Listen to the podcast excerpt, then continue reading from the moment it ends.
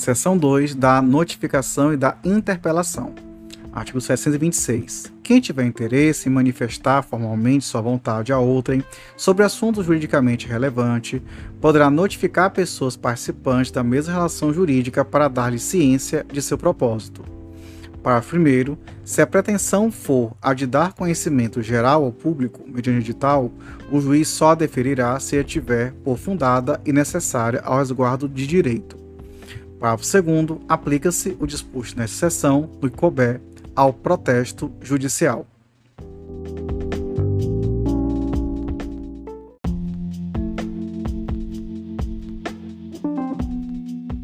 Artigo 727. Também poderá o interessado interpelar o requerido, no caso do artigo 726, para que faça ou deixe fazer o que o requerente entenda ser de seu direito.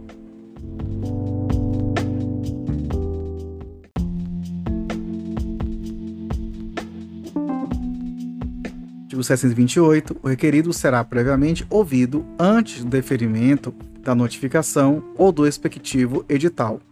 Inciso 1. Se houver suspeita de que o requerente, por meio da notificação do edital, pretende alcançar fim ilícito. Inciso 2. Se tiver sido requerida a averbação da notificação em registro público.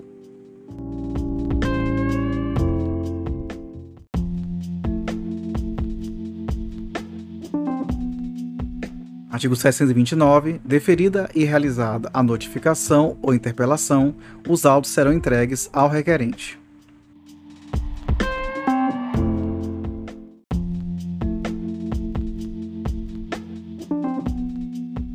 Seção 3 da alienação judicial.